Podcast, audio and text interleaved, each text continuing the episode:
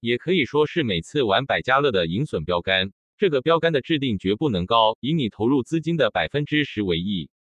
如果你是以一万元来玩百家乐，那么你制定的盈损线就是一千元。无论是赢还是输，只要达到一千元，就必须离场，绝不能再玩。这一点看似简单，但是要做到是需要毅力的。这条线制定后是长期的，不能随便改变，必须保持一段时间，至少是一两个月。每次玩的时间要控制在四个小时以内。如果达到了制定的标杆，就是只玩了十分钟，也必须离开。如果没有达到你制定的盈损线，每次玩的时间也不能超过三至四个小时。